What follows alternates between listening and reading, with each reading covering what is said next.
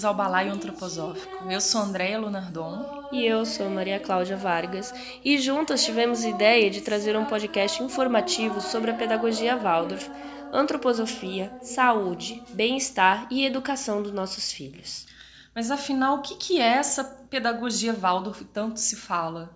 Quem foi Rudolf Steiner e qual a ligação dele com os nossos filhos? Tudo isso vocês descobrirão aqui Toda semana nós teremos um convidado super especial conosco, trazendo um tema diferente por aqui. Então, se você curtiu, nos siga, divulga para os amigos, para a família, para a escola. Se tiver alguma dúvida ou sugestão, também pode nos escrever no balaioantroposófico.gmail.com. Tudo junto, balaioantroposófico.gmail.com. E no episódio de hoje nós temos um trio convidado. Estamos com Camila Deluca e Pedro Pessoa, que começaram sua jornada no Iyengar Yoga há 23 anos. Há 17 anos passaram por um longo período na Ásia, recebendo ensinamentos de grandes mestres e professores do yoga.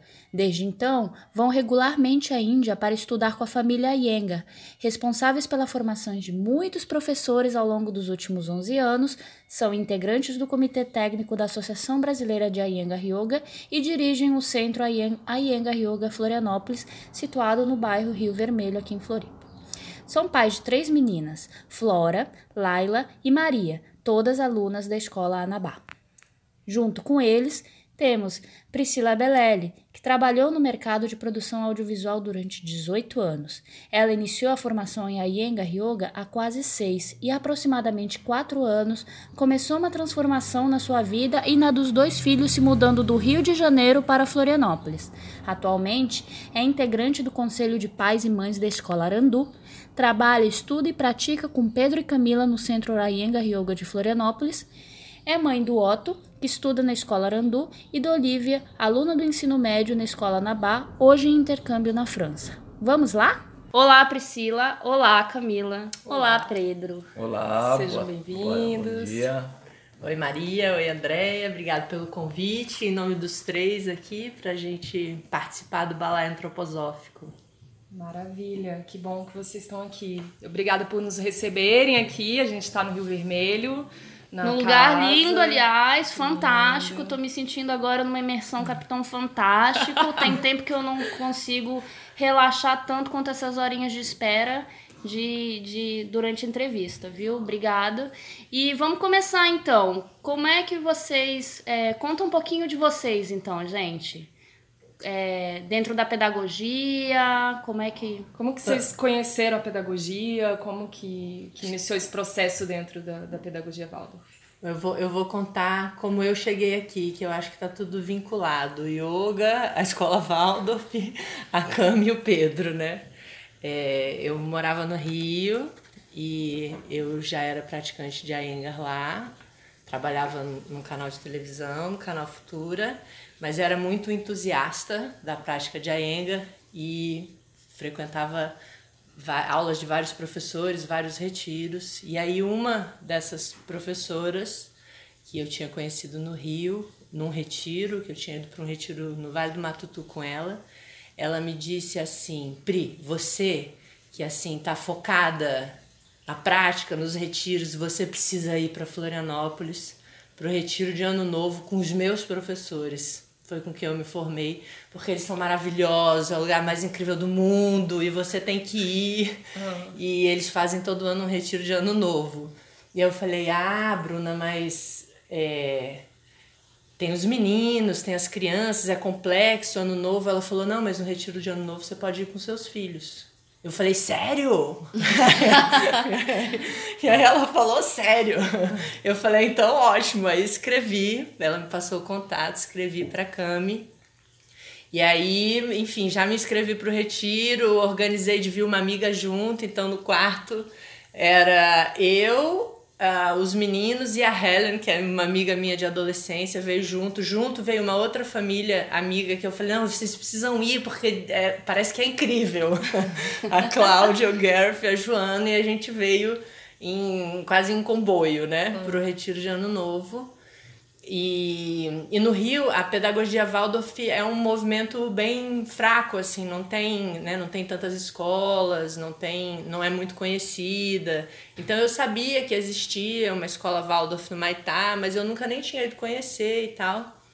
É, bom, só para dar esse contexto. E aí vim para o Retiro, é, fiquei completamente apaixonada, né, encantada, assim, aí... É, por tudo, né? Pela condução da prática deles, pelo lugar, é, por conseguir ver que é, eles tinham isso como, no dia a dia, que o, o yoga não era uma prática restrita à sala né, de, de, de prática, de aula, mas que era um espaço que você de fato vivencia o yoga na sua integridade, assim, né? Em todos os aspectos. E aí, na, naquele mesmo momento que eu falei, não, eu preciso fazer algum vínculo aqui, né? e aí eu perguntei para Cami Pedro sobre a formação e, e aí naquele ano eu comecei a formação. Então eu continuei morando no Rio, trabalhando no Canal Futura. E uma vez por mês eu vinha para formação, pegava o último voo sexta-feira. Essa formação para ser professora. Isso. Isso foi há seis anos, quase seis anos. Porque aqui é um centro de Ayengar, é isso? Que a gente não falou, né? O que, que é? Centro de Ayengar Yoga Florianópolis. E daí é aqui que, que formam os professores que vão dar as aulas de yoga, é isso? Uhum. Tá. Daí você veio e fez a formação, é, mas ainda lá Fui fazendo, é uma formação longa, né? Uhum. tem, assim, na verdade é acho que para a vida inteira. Mas eu comecei a vir e aí eu fui descobrindo um pouco mais deles, né? Que as meninas estudavam em escola Waldorf, a Maria tá com 14, a Laila com 12 Isso. e a Flora com 7. É, então a Flora já estava no jardim no Amanaé, né? Uhum. E a Laila e a Maria já estavam na Nabá. Uhum. E aí eu fui descobrindo um pouco do que a, a, o Pedro e a Cami contavam de como era a escola Waldorf, que eu não tinha ideia. E o tempo foi passando. É, no segundo ano de formação, na metade do segundo ano de formação, eu decidi que eu queria sair do Rio, que eu queria ter mais tempo dedicado aos meninos. Foi um momento muito difícil da vida deles lá. Eu tinha me separado há um tempo e, e eu passava, trabalhava em horário comercial, terceirizava a educação deles completamente, saía de manhã cedo e voltava à noite. E e eu achei que eu estava precisando chegar junto, assim, que era um momento muito importante para os dois. É, Olivia entrando na adolescência e eu falei, não, eu quero, eu quero ir embora, assim, eu quero fazer uma mudança grande na vida, não só de cidade, mas de estilo de vida, assim, porque eu achei que eu precisava estar mais próxima deles, né? E aí, comecei, aí continuei conversando com Cami e Pedro, e aí eu vim, fiquei uma semana aqui no centro, é, é, com, com eles, para conhecer escolas, conhecer os bairros, porque eu basicamente o que eu conhecia de Florianópolis era o centro Anhangar Yoga Florianópolis. era do aeroporto para cá é, e para o aeroporto. E aí eu vim ficar uma semana aqui e, e eu trouxe eles junto porque eu queria que eles conhecessem a escola. E eu me lembro que a gente subia aqui a, a estrada da Vargem, né? E eles falavam assim: Mas mãe, por que você quer vir morar num lugar que não tem nem asfalto?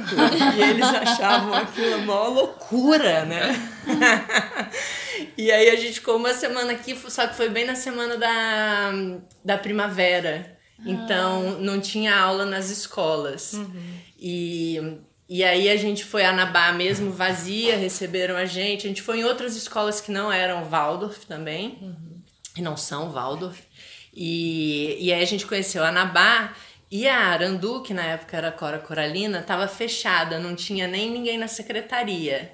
E aí a gente voltou e aí eu comecei a pensar onde morar, onde poderia estudar e tinha questão de vaga, né, nas escolas é, que nenhuma das duas escolas dizia que tinha vaga. Aquela complexidade, ah, né, de vaga. Que eu tô passando por isso agora, é, inclusive. E aí é, eu voltei depois para entrevista nas, nas escolas sem eles, né, para ver o que acontecia, se ia conseguir vaga, se não ia. E aí, enfim, consegui vaga na Arandu para os dois. E aí, aí organizei minha vida toda para estar tá perto da escola, para morar no Rio Tavares, porque eu achei que era mais fácil estar tá próximo da escola deles e eu me deslocar todo dia para cá, porque é, eu vim para né, pra praticar aqui com a, com a Cami e o Pedro e para focar na formação, queria me dedicar mais e me organizei para fazer um sabático. Uhum. Que não rolou no primeiro ano, porque eu comecei a trabalhar 20 dias depois. Mas depois aconteceu. A Priscila chegou, todo mundo já queria ela para trabalho, porque ela é uma super publicitária. Teve que falar, não! e aí comecei a trabalhar logo depois, então o primeiro ano não foi um sabático e foi bem conturbado, na verdade. Eu costumo dizer que acho que foi meu pior ano de prática, assim, porque era tanta coisa.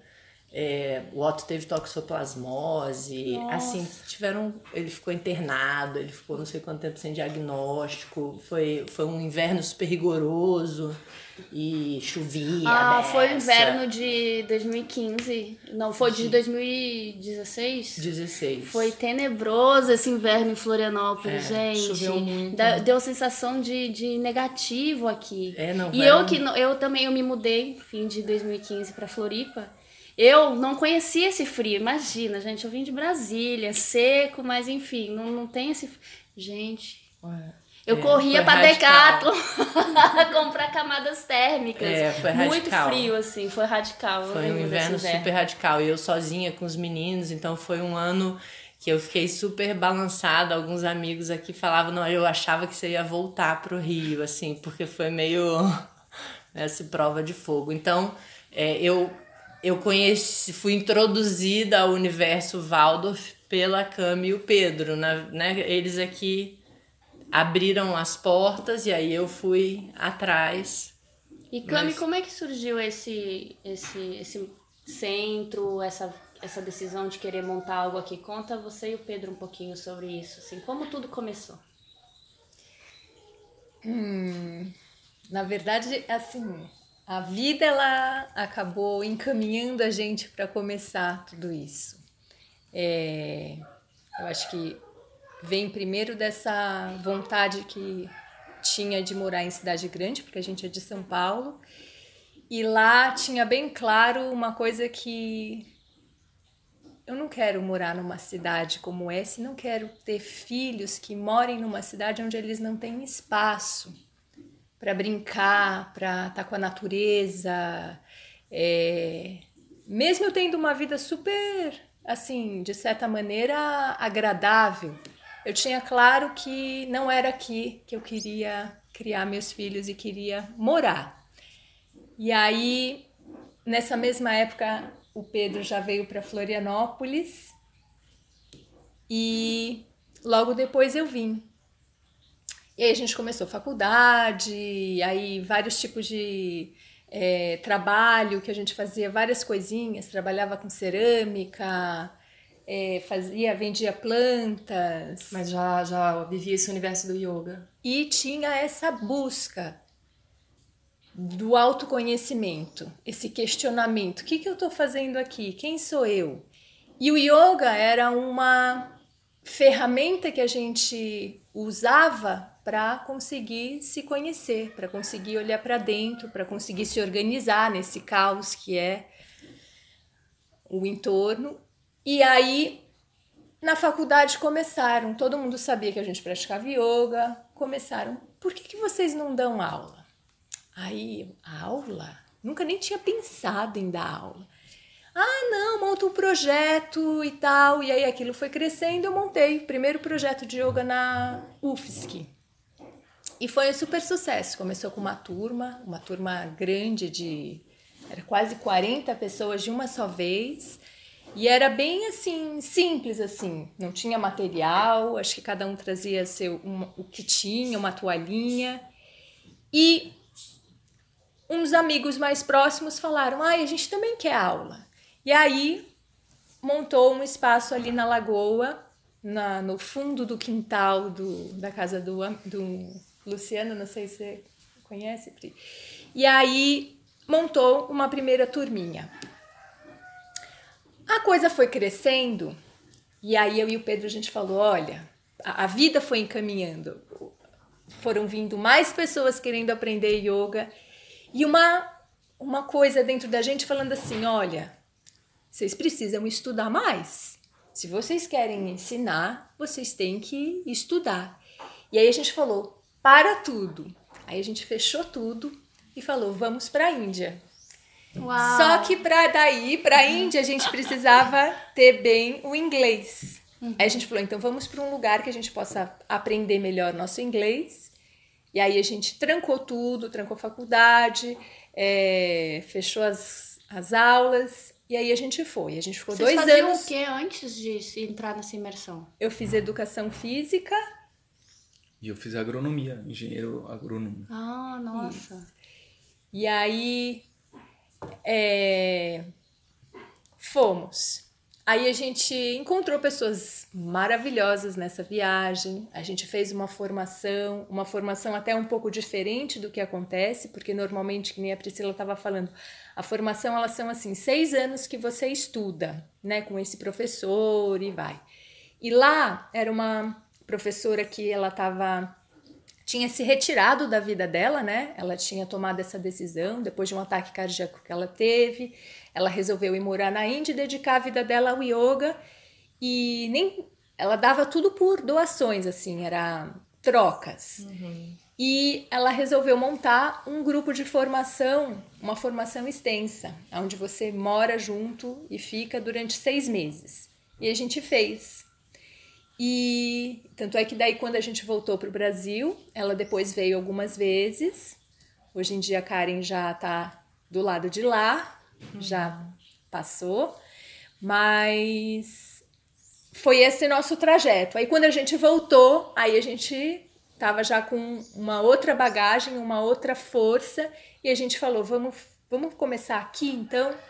Então aqui- a, a gente já tinha casa, e aí embaixo da casa a gente montou a nossa primeira salinha de yoga. Aí dessa salinha de yoga a gente começou a dar cursos, a Karen veio, aí a gente fazia aqui mesmo onde vocês estão, a gente tirava tudo e os cursos eram aqui. Nossa. E aí a coisa foi crescendo, a vida foi encaminhando a gente, aí a gente construiu lá embaixo a escola onde vocês estavam. E aí essa foi mais ou menos assim a, a trajetória que a gente fez.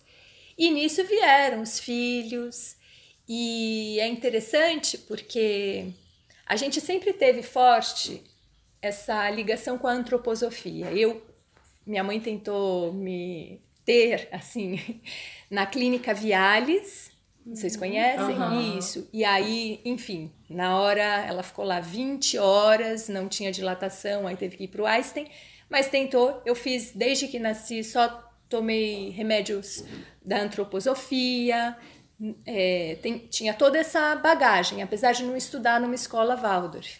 Então, esse universo Waldorf sempre fez parte da antroposofia, esses, esses pilares antroposóficos. E quando vieram os filhos, também o pediatra era antroposófico, que é o, o, o Li, lá de São Paulo. Mesmo estando longe, a gente fazia essa ponte de estar indo lá. E aí, quando chegou a época de entrar na escola, a Maria já tinha três anos e meio, assim, porque até então ficou em casa, e ela tinha essa a necessidade de estar é, com outras crianças, porque se você olhar, a gente está bem isolado, né? E aí a gente falou, ah, vamos colocar numa escolinha aqui perto, que a princípio tinha uma proposta que era uma escola fazenda. Eu não sei se eu posso citar nomes ou não, mas assim, enfim. Aí a gente colocou na, na dinâmica aqui dessa fazenda. E aí chegou um momento que eu olhei e falei assim, não vai dar pra gente caminhar juntos, porque tá tendo um choque de de estilos de vida, de é, coisas simples, por exemplo. A Maria chegava da escola e falava assim: Mamãe, tô muito triste. A minha professora hoje falou que fada não existe. Ela tinha quatro anos. E aí eu falei assim: não, mas eu acredito piamente em fadas. Calma aí. Aí eu comecei a ver assim. não, não dá. Eu tô, tá, é, por mais que a gente proponha coisas que são é, baseados nesse conhecimento do desenvolvimento da criança, tá tendo um choque. Não dá, não dá para eu, eu propor isso aqui em casa e chega lá, eles o que aprende, as influências. Aí a gente começou a pesquisar. Aí a gente foi para o Anabá e, e aí a gente descobriu que estava recém abrindo uma escolinha aqui na Vargem Grande, que era o Jardim Amanaé, ainda aqui na Vargem Grande. E com a Luzinete, que é... Vocês conhecem a Luzinete? Não. Ah, depois vale a pena... É um, uma fada, literalmente. E a Luzinete acolheu as crianças e assim, é, para vocês terem uma ideia, sabe quando você se sente aqui é meu lugar? Uhum. Eu ficava tranquila. Eu deixava as crianças como se eu estivesse deixando na casa de uma avó, por exemplo. É, me sentia em casa, me sentia segura e aquilo mudou completamente a minha visão do que era escola. E eu entendi a importância da escola. Como não dá pra gente se sentir que ah, o pai e a mãe fazem o trabalho sozinho, sabe? Ah, eu vou cuidar dos aspectos é, emocionais, psíquicos, e mesmo que a escola seja uma escola tradicional, não. Era muito choque, era bastante conflitante. E quando a gente entrou na antroposofia, foi como assim, você se sentir em casa. Porque, primeiro que o que o Rudolf Stein propõe é muito do que a yoga propõe. Eu acho que todos esses grandes mestres, porque o Rudolf Steiner foi um mestre, um grande mestre iluminado, todos eles, eles levam a gente para o mesmo caminho, que é esse caminho do autoconhecimento, esse caminho de você encontrar as suas forças é, anímicas, psíquicas e colocar tudo isso para o mundo. Então, eu, a gente olhou e falou assim: é aqui. E aí, sempre que algum amigo, alguém tinha filhos, a gente conversava, sempre caía para escola Waldorf, porque você acaba quando você encontra um lugar que te completa, que te que, tá, que traz um sentido para você e que te alimenta, você fala, poxa, vai naquele restaurante que é maravilhosa a comida, você vai comer super bem. Então leva lá os seus filhos, que os seus filhos vão ser alimentados, sabe? Então eu era sempre uma super fã, assim, sempre falava muito. É, porque uma coisa que faz bem pra gente, a gente gosta de Ah, compartilhar, né? Com certeza. E, e aí esse foi a trajetória da escola, junto com a trajetória de vida mesmo, né? O centro foi crescendo, a vida foi encaminhando a gente nesse sentido.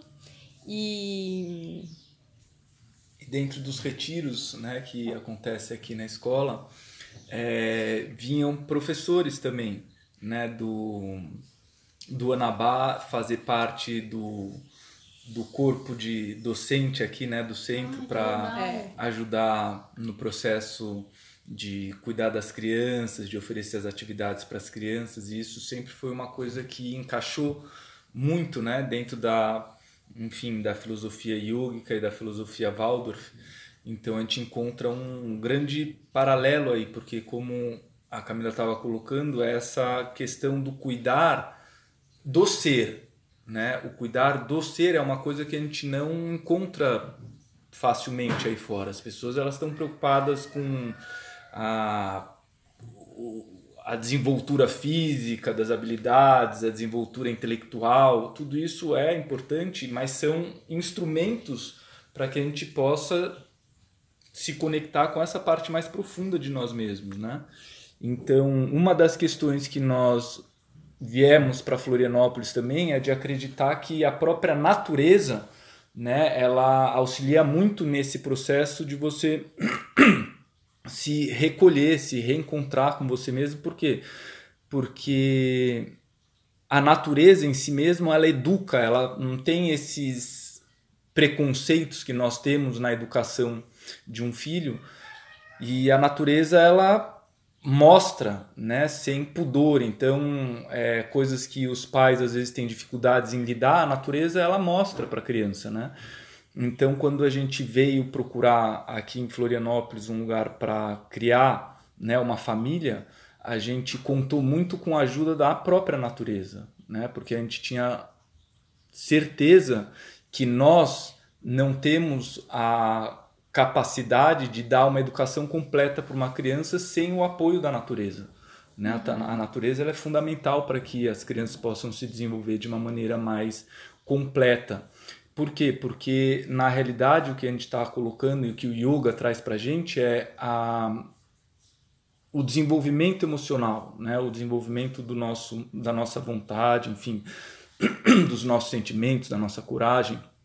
E quando você está próximo da natureza, a, a criança ela tem que lidar com todos os problemas, com as coisas que a natureza apresenta, como por exemplo, a gente estava falando aqui das cobras, né? Uhum. E as crianças elas têm que aprender a lidar com esse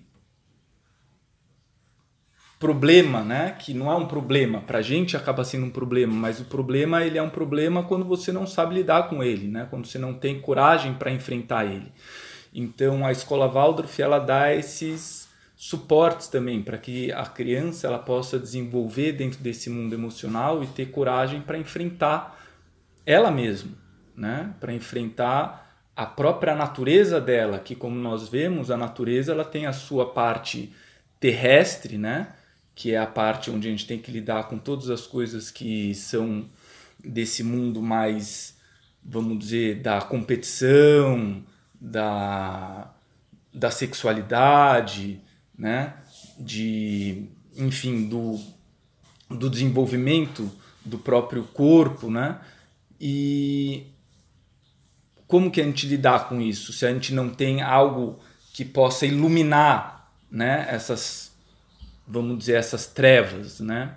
Então, tanto o yoga quanto a pedagogia Waldorf, eles trazem essa luz para que esse mundo terreno possa ser mais nutritivo, né? Porque é desse mundo terreno, porque é isso que é fantástico, né? Essa consciência que ela desce para esse mundo terrestre, ela permite com que nós nos alimentemos desse processo todo que é a vida, né, que é todos os problemas, as dificuldades e as coisas que a gente tem que passar para o nosso desenvolvimento espiritual, né, para o nosso desenvolvimento da consciência. Então é uma coisa que ela está o tempo inteiro em movimento, é a descida, a subida. Isso está na própria, no nosso próprio livro sagrado, né, na nossa Bíblia, que é a queda do paraíso e o retorno. A gente está o tempo inteiro, né, nessa queda e nesse retorno. Isso faz parte da nossa vida, do nosso dia a dia.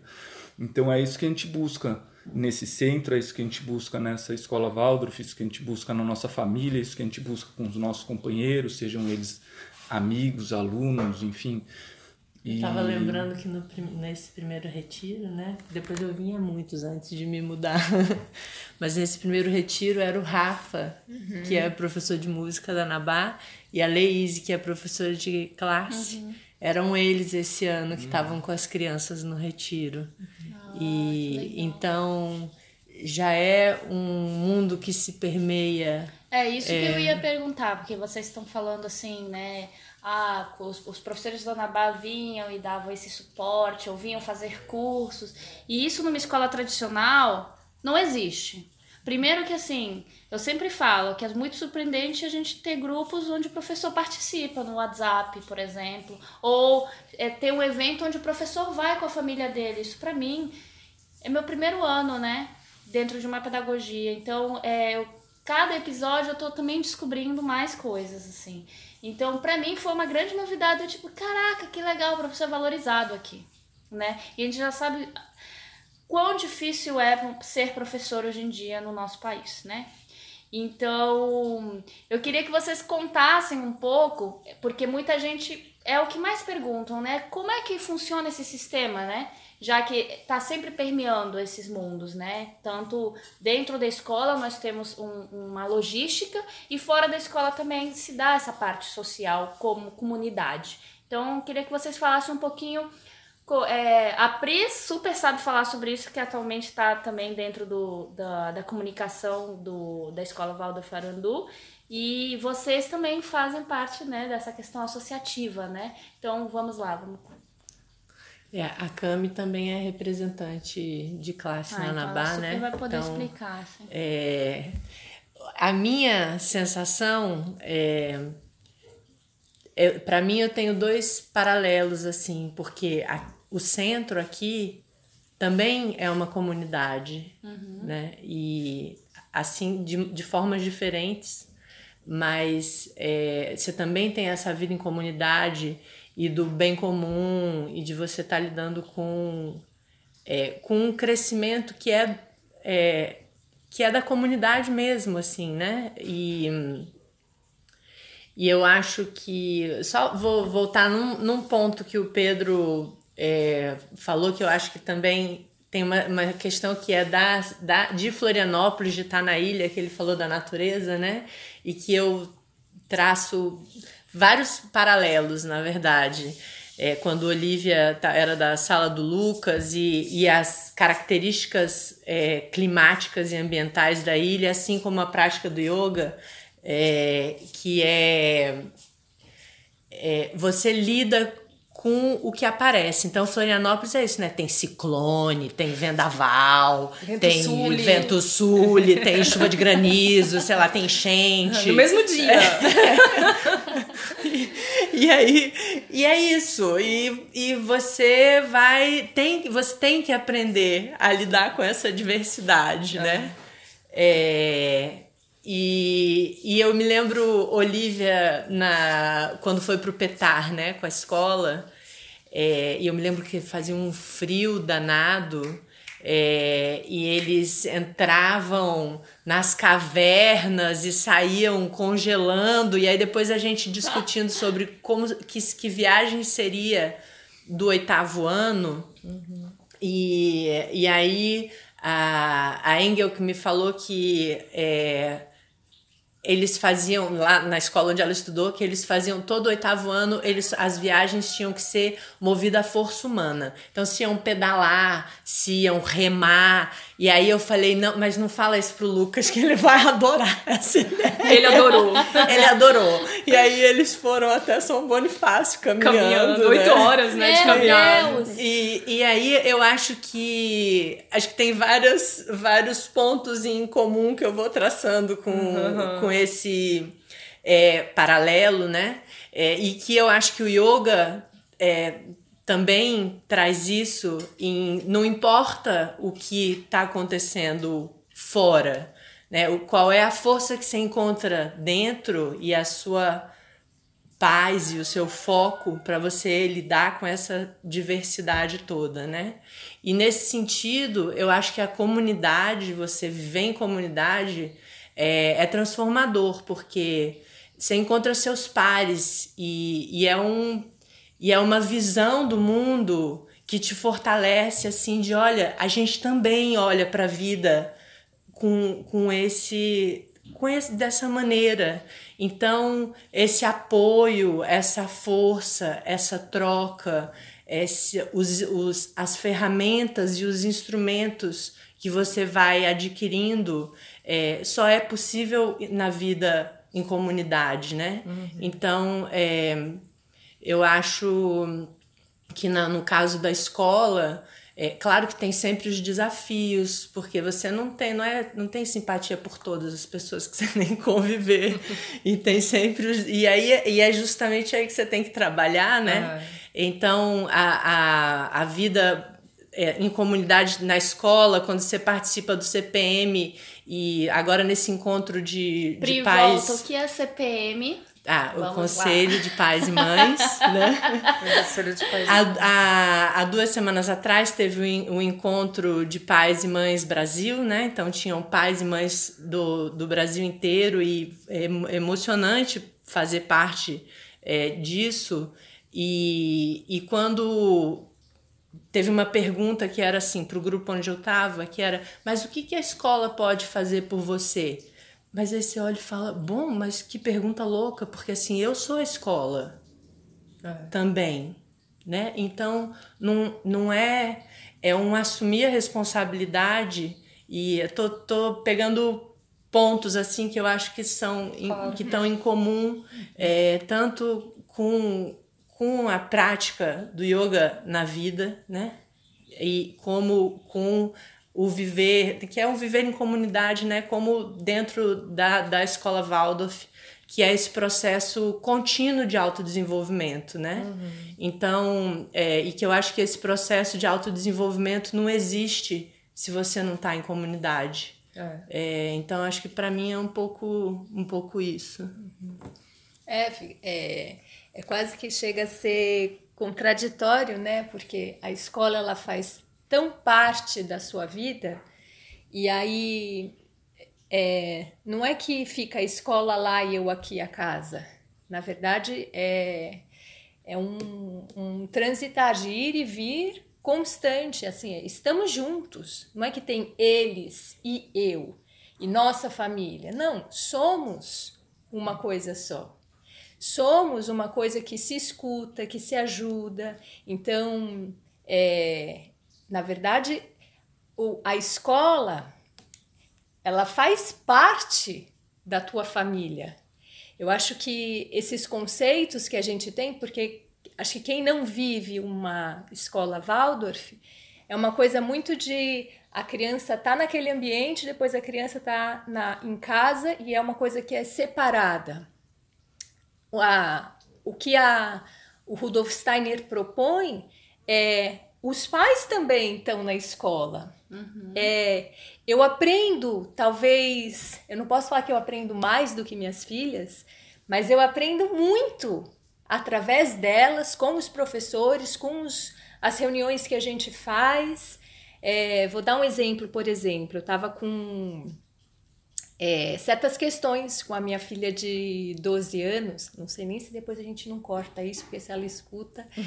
Mas. que ela quer que. é, mas com questões de saber, ah, ela entrou muito na, na caverna, ela estava sempre querendo chegar em casa, ficar no quarto, uma coisa mais. É, para dentro mesmo, né? Uhum. E e aí a professora, a escola, eles foram me direcionando, olha, leia isso, veja aquilo e práticas.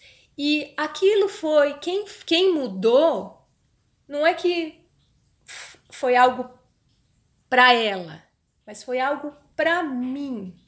Eu comecei a ver o quanto eu estava abrindo espaço para poder conversar, estar tá junto com aquela filha de 12 anos que estava entrando numa no começo de uma adolescência, o quanto eu estava conseguindo enxergar que não era mais aquela criancinha que tinha aquela vontade, que tinha aqueles anseios, o quanto eu estava disposta para me relacionar com ela nesse novo formato.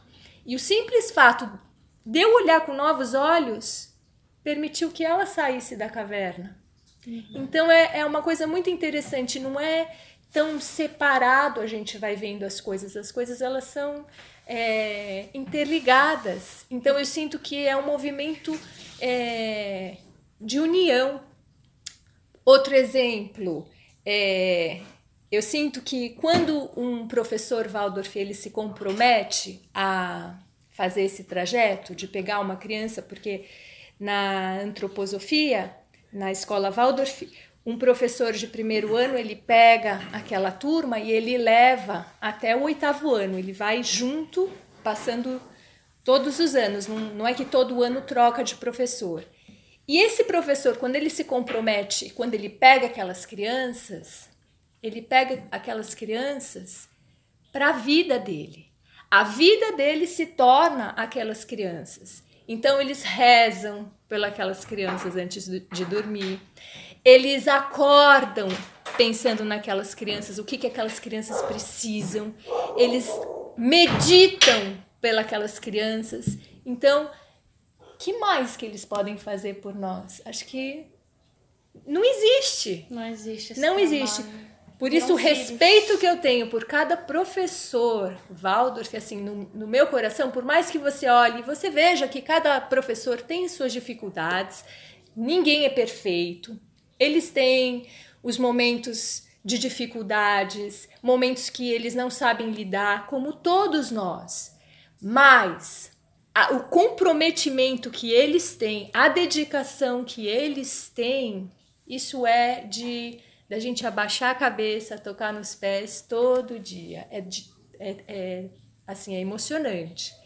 Então, é, eu acho que é esse convívio mesmo, de você sentir que eles fazem parte da sua vida.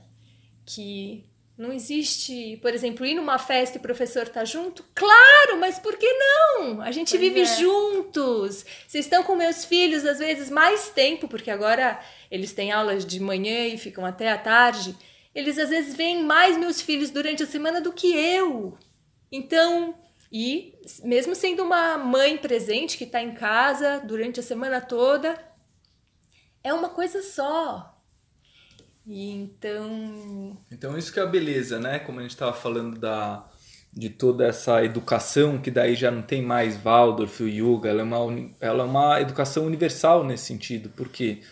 Porque, como vocês estão colocando, como a Camila colocou, não se esconde a dificuldade, não se tira a dificuldade, né? Muito pelo contrário, se encara a dificuldade, observa a dificuldade, vê o que que da dificuldade pode ser tirado o melhor, né? Então, é, todos esses longos processos, como esse próprio lidar do professor por oito anos, né, com a mesma é, nessa mesma sala, enfim, essas coisas todas elas aparecem, né? Essas dificuldades tanto do professor quanto dos alunos, elas aparecem. Então, esse é o melhor meio para que essas dificuldades elas possam ser vistas, olhadas, sentidas e transformadas. Né? Então não é uma escola, uma educação como o próprio yoga, não é o que você está visando um, um melhor comerciante, um melhor produtor, um melhor profissional, um executivo, mas um melhor ser humano, um ser humano que, independente do que ele venha a ser, ele seja completo, ele seja inteiro e ele possa trazer o melhor que ele tem usando os instrumentos que ele porventura venha a escolher para exercer esse humanismo, se é que pode ser dita essa palavra, para exercer esse essa comunicação, né, entre o céu e a terra, né? Porque é esse, na verdade, o maior objetivo do ser humano como ser humano, é independente de quais são os instrumentos que ele venha a utilizar na sua vida, ele possa exercer esse fundamento que é ligar o céu e a terra. Isso é o que a escola Waldorf Yoga ele vem a nos ensinar.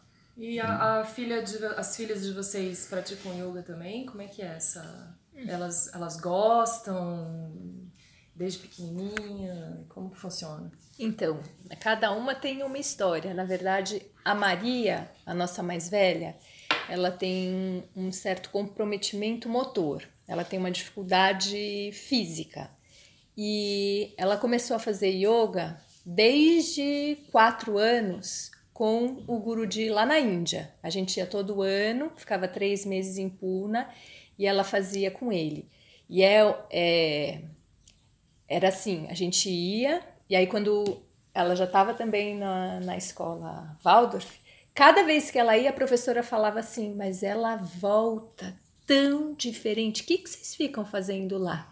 E é assim, era duas horas de yoga por dia. Não. Imagina o, uma menininha. O Guruji é o. É, é só para tá. né, explicar, Sim. é o, o conhecido como BKS Iyengar, criador do método, né? Uhum. Iyengar, o grande yogi, nosso guru, assim, que uhum. morreu há quatro, sim, é. quatro anos. Mas o que que é esses duas horas de prática de yoga, né? É porque é muito mal compreendido o yoga hoje em dia no quando ele sai do Ocidente, ele vem, quando ele sai do Oriente e vem para o Ocidente, as pessoas perdem completamente qual que é o significado do yoga, né?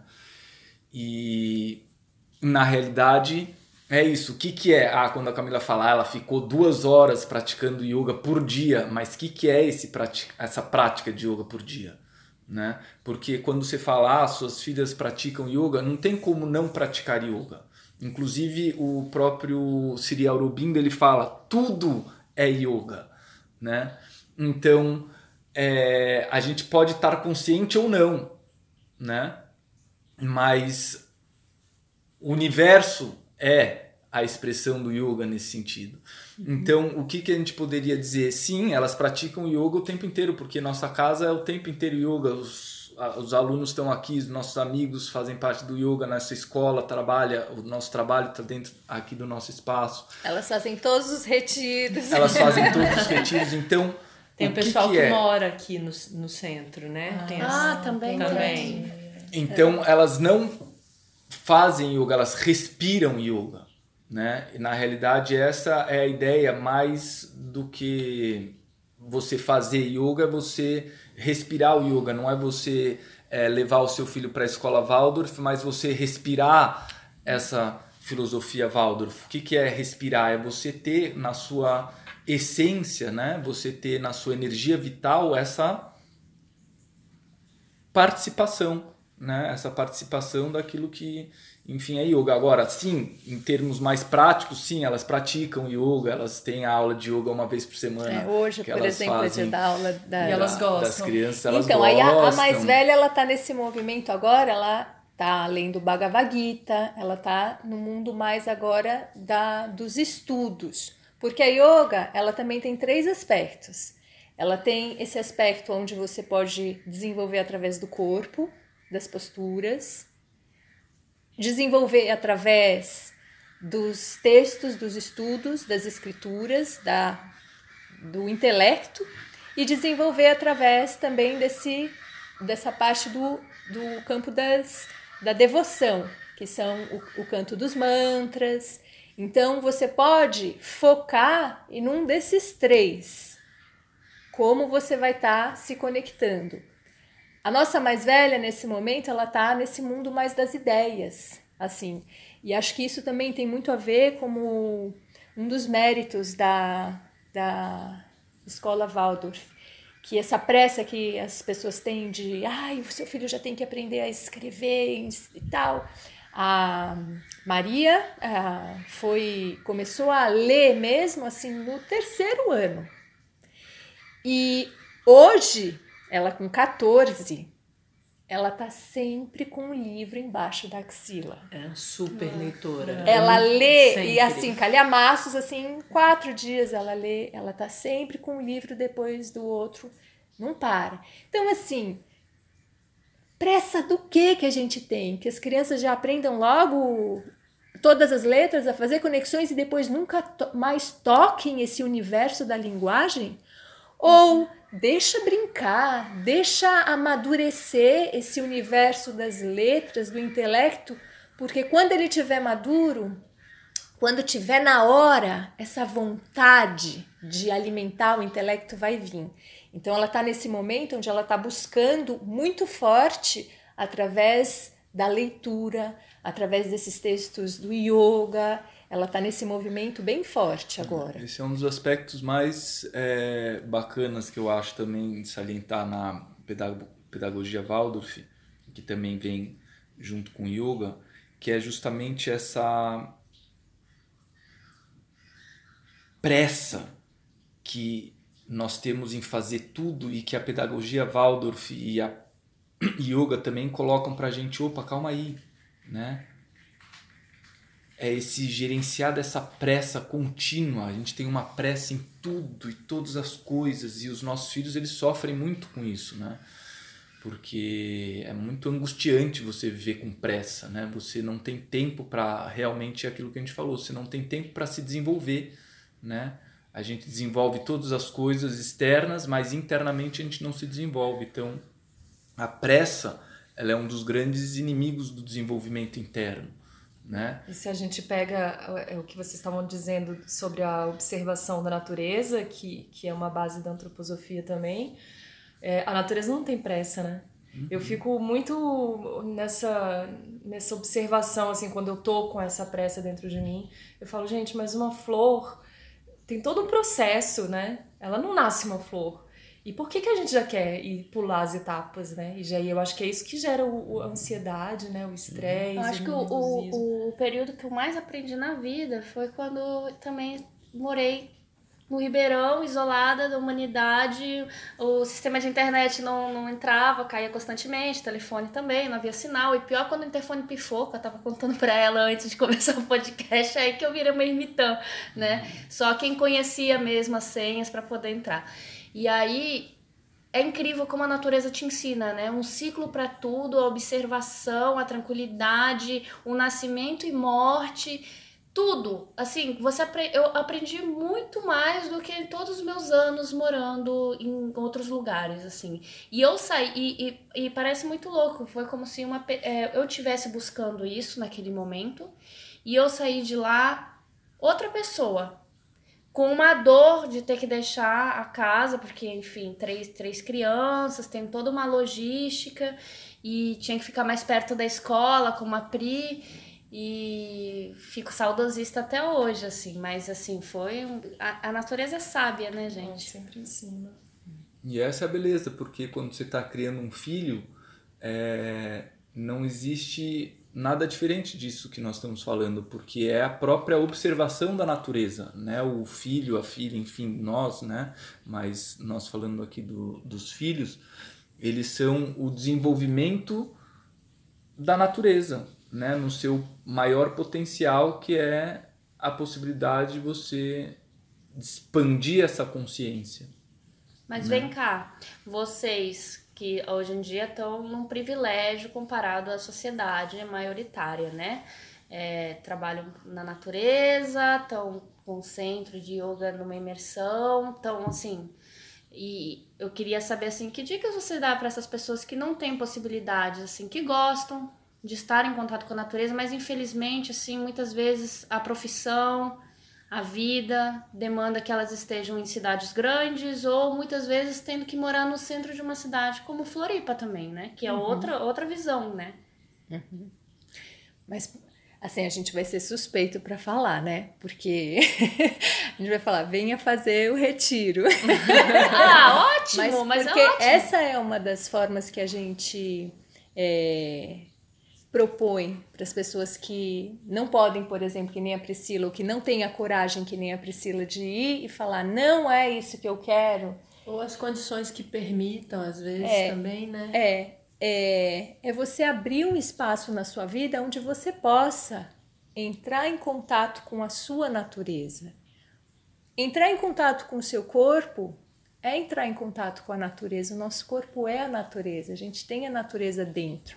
Então, por exemplo, você fazer um retiro, você fazer a própria uma aula que você possa ir para dentro, é uma forma de você encontrar esse esse lugar que não tem pressa, esse lugar que está em sintonia com essa natureza lá fora que a gente vê, né? Então, se olhar a criança, ela tem esse ritmo natural, nós também. A gente continua se desenvolvendo, apesar do nosso corpo ter atingido, na verdade ele atingiu e agora ele está nessa grande queda. As, a gente continua se desenvolvendo internamente, crescendo internamente. Então, por exemplo, é isso, é você poder abrir um espaço na sua vida onde você vá fazer uma imersão. Às vezes uma coisa simples. Ir à praia, é, fazer uma aula de yoga. O que acontece é que às vezes um simples ir à praia, essa força que você vai e que se alimenta, é como se você fosse lá e comesse um aperitivo. Na hora que você volta para a vida, você ainda está faminto, faminto desse, desse nutriente, que é um nutriente que é da alma, né? Então, quando você fica um, um tempo mais prolongado, por exemplo, com o retiro, o retiro a gente tem esse dia no novo 10 dias. Dá tempo de você ir fazendo essa refeição. E não só, faz, não só se alimentar, mas dá tempo de você digerir, de realmente acontecer uma transformação, onde você pode, por exemplo, simplesmente só, né, ah, fecha seus olhos, olha para dentro, a gente não consegue muito largar o mundo. A gente precisa de um tempo para conseguir indo cada vez mais para dentro. A nossa atenção precisa de um ambiente adequado para ir indo para dentro. E não só um ambiente, mas precisa de uma repetição de estímulo. Eu preciso continuar me voltando para dentro, né? Não é simplesmente, ah, vou. Tenho uma vida super estressada, vou duas horas ficar na natureza e volto para a vida, resolveu. Melhora, melhora um pouco, mas talvez não seja suficiente para mudar a frequência que você tá. E quando você faz essa imersão mais longa, você consegue realmente mudar essa frequência e voltar para a vida, para os seus afazeres, cuidar das crianças, fazer suas coisas com uma outra qualidade. Mas aí também é importante, no, depois disso, ir é, cuidando uhum. desse espaço conquistado para que não se perca tudo de novo. Né? Exatamente, mas pelo menos você já volta. Já com uma outra vitalidade. Com uma outra vitalidade. Aí é um pouquinho aquilo que a gente fala. É como se você conseguisse adquirir um pouquinho de ouro. Como você vai gastar esse ouro que você adquiriu vai depender de cada um. Uhum. Ele vai sendo gasto com o tempo, mas a forma como você vai usar esse ouro vai depender de você. E aí você pode ser um bom observador quando esse ouro está acabando, então eu vou fazer alguma coisa que me ajude a ter mais essa vitalidade, a ter mais essa energia, né? Uhum. E aí, e assim. É como uma homeopatia, né? Uhum. São doses, pequenas doses diárias. E como que funciona, assim, pra gente finalizar com chave de ouro o retiro de vocês? Bom, o retiro aqui no espaço, ele funciona com algumas atividades, né? Onde as pessoas elas chegam aqui, elas se programam para passar. Aí tem algumas é, esse retiro, né? De ano novo que a gente é, trabalha, então eles são de nove dias. Então as pessoas elas chegam aqui e nós cada dia, como a Camila colocou, a gente tem uma repetição dessas atividades que nós trabalhamos os pranayamas, né, que são os a princípio exercícios respiratórios, né, que a grosso modo, né, que os pranayamas eles dizem respeito à arte da, da observação, como nós estávamos falando da energia, né, do corpo, que é o prana, mais conhecido como prana, que é essa energia vital, em outras tradições como chi, né, por exemplo, na, na tradição chinesa. E daí nós temos um intervalo onde tem o café da manhã. Depois do café da manhã existe um pequeno descanso e nós retornamos com as aulas de asana, com a prática de asana, que são as posturas, né? As posturas do yoga, que são chamadas de asanas. E logo nós temos o almoço, que é uma comida bem gostosa, especial, feita por uma equipe de praticantes também, e vegetariana, vegetariana, bem diversificada, com a maior parte dos produtos orgânicos. Depois existe mais um período de repouso, onde as pessoas podem ir para a praia, às vezes elas podem descansar, tem a piscina, né? É, logo após esse descanso, às quatro da tarde, nós iniciamos com as escrituras sagradas, os estudos das escrituras, como a Camila estava colocando, o estudo das ideias, né, que tão quanto os movimentos físicos, as ideias, elas são os movimentos do intelecto, né, que também precisam se expandir, também precisam se alongar, também precisam, né, criar espaço.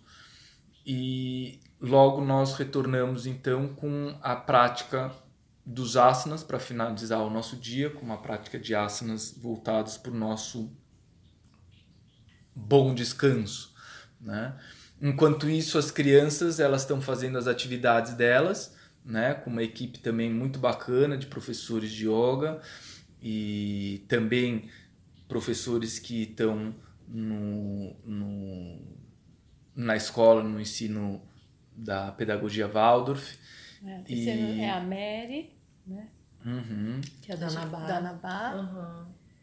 E... e a Mônica, que é professora de Aenga, Ah. que é, faz, traz, faz as aulas de yoga e várias outras atividades. É, e o Sebastian também, que vai que é dar. professor da Anandu, Ah, Sebastian. sim, o Sebastian, sim. E qualquer um pode fazer esse retiro? Tipo, É, quem nunca fez yoga isso. na vida consegue participar. Sim, consegue. esse é um retiro aberto justamente para as pessoas poderem vir eh, se maravilhar, como a Priscila colocou no início, que essa é a ideia né, dos retiros, é nós abrirmos espaço para esse estado de maravilhamento, que é o que nós perdemos no nosso dia a dia, né, com as nossas tribulações, com as nossas, enfim, responsabilidades, tarefas e preocupações, nós deixamos de nos maravilhar, né? E esse maravilhamento, ele na realidade, ele é um atributo da alma, né? Então, quando nós aprendemos através desse processo todo que nós discutimos aqui hoje, a nos recolher, nós tocamos um pouquinho, né, esse estado que é o nosso estado de ser, esse estado de maravilhamento, que ele é extraordinário. Né? Então é esse a proposta dos retiros é justamente esta, para que pessoas de qualquer condições possam vir e participar juntos conosco desse Tem vaga limitada? Como é que as pessoas entram em contato para saber sobre informações Aí- e tudo? Aí tem no site, né? Tem o site, aí tem a página Retiro de Ano Novo. É, o site é ayengarbrasil.com e lá tem a página Retiro de Ano Novo e lá tem todas as informações e tem o, a, a inscrição, enfim, como, fa- como esse primeiro passo, como você faz. A Yenga Contu- se escreve I-Y-E-N-G-A-R. Porque Vocês em geral as pessoas Instagram? não sabem como escrever. Página, como- Tem o Instagram, Que é Centro Ayengar Yoga Florianópolis. Ah, muito Super E assim, legal. e são, na verdade, é, são vários retiros, né? A gente falou do de Ano Novo porque é o próximo. Mas tem retiro de Ano Novo, de Carnaval, de Páscoa. tem Tendo um uma retiro- festa, tem retiro. Não precisa ter festa também. festa também. Também, tem o retiro do Pati. A gente faz a festa. O festa retiro do. Pati que, que acontece na Chapada Diamantina, que em geral coincide justamente com a Semana da Primavera das Escolas Waldorf. então, Tudo é, bem pensado, né? Vira É, e pai cada Val, retiro- bem pensado Cada retiro tem sua característica, né? Eu acho que esse retiro de ano novo é o que tem uma característica muito de, se- de se- ser a família toda que vem junto, né? E só falando como é, quem viveu já os retiros, né? Hoje eu trabalho com eles nos retiros, mas é, foi onde tudo começou para mim, né? E, e eu acho que é isso, o retiro, essa imersão Imagino que tenha um motivo de na antroposofia as formações e os cursos também serem em formato de imersão, né? Porque é um, a gente entra muito no automático na vida, né? E essas pausas a gente consegue parar e olhar, assim, o Um que, passinho para o trás, que, que a né? gente tá fazendo mesmo, né? É, E, e aí o, o que vem daí é, é um, um alimento que a gente carrega para a vida, cada um da sua maneira, assim, né? Mas como, como é importante a gente sair desse automático, né? Para conseguir. Lidar com a gente mesmo. É, e, Num âmbito mais. Eu acho e com os filhos, consequentemente, É. né? Eu, eu falo muito que com a Olivia, é, bem na idade que o Otto tá hoje, eu dava cadernada na cabeça dela, né? No Rio. Eu chegava da escola, do trabalho super estressado, sei que, e ela não entendia, eu falava, Olivia! E aí, e, e aí com o Otto, hoje em dia, Você dá só um Eu- papelzinho assim. eu sento do lado e a gente discute e tal, né? Então, como realmente a educação não tem outra maneira que não seja a autoeducação, Sim, né? constante, né? A gente É, sempre tá aprendendo. e E é isso, né? E a gente precisa parar e avaliar o que a gente está fazendo, porque senão não tem como se desenvolver, né? É isso. Eu acho muito bom ouvir vocês assim, porque foi, para mim eu levo no coração yoga porque é, quando eu conheci, eu fiz hatha yoga na verdade, né, que é o mais tradicional. Eu estava passando por um processo de ansiedade e depressivo muito grande, então eu estava me afundando nisso. E aí chegou uma amiga assim, bem estilo Pri, chegou para mim e falou: "Ei, você tem que fazer yoga, você tem que conhecer". Eu falava: "Cara, Yoga para mim era sinônimo de hippie.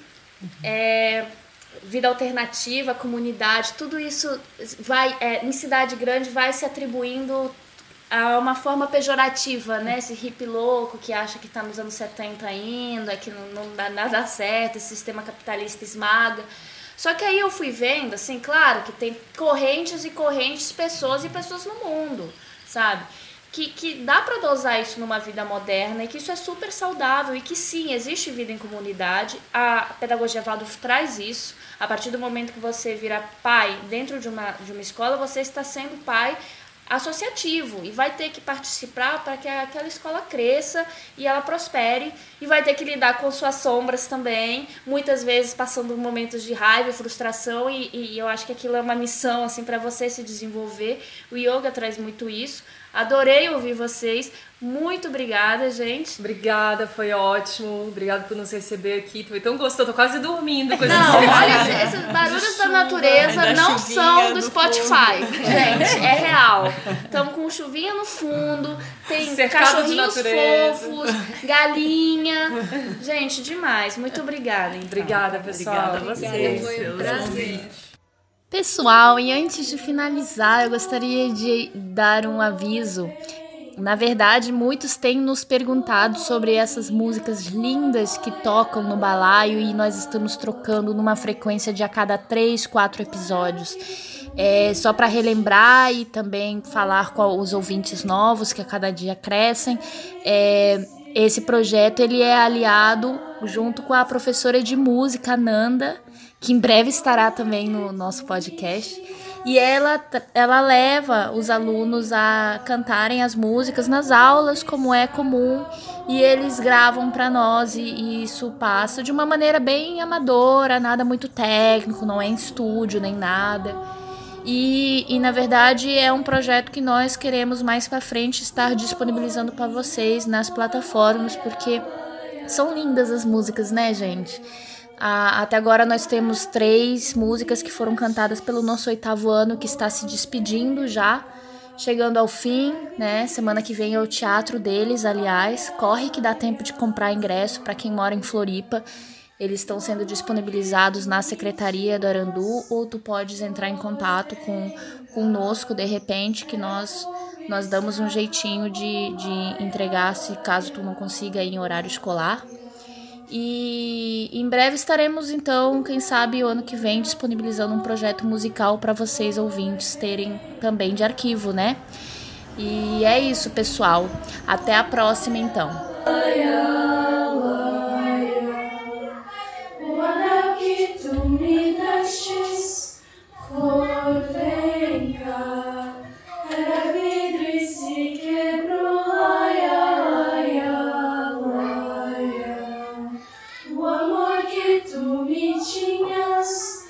flor, vem cá. Era pouco e se acabou.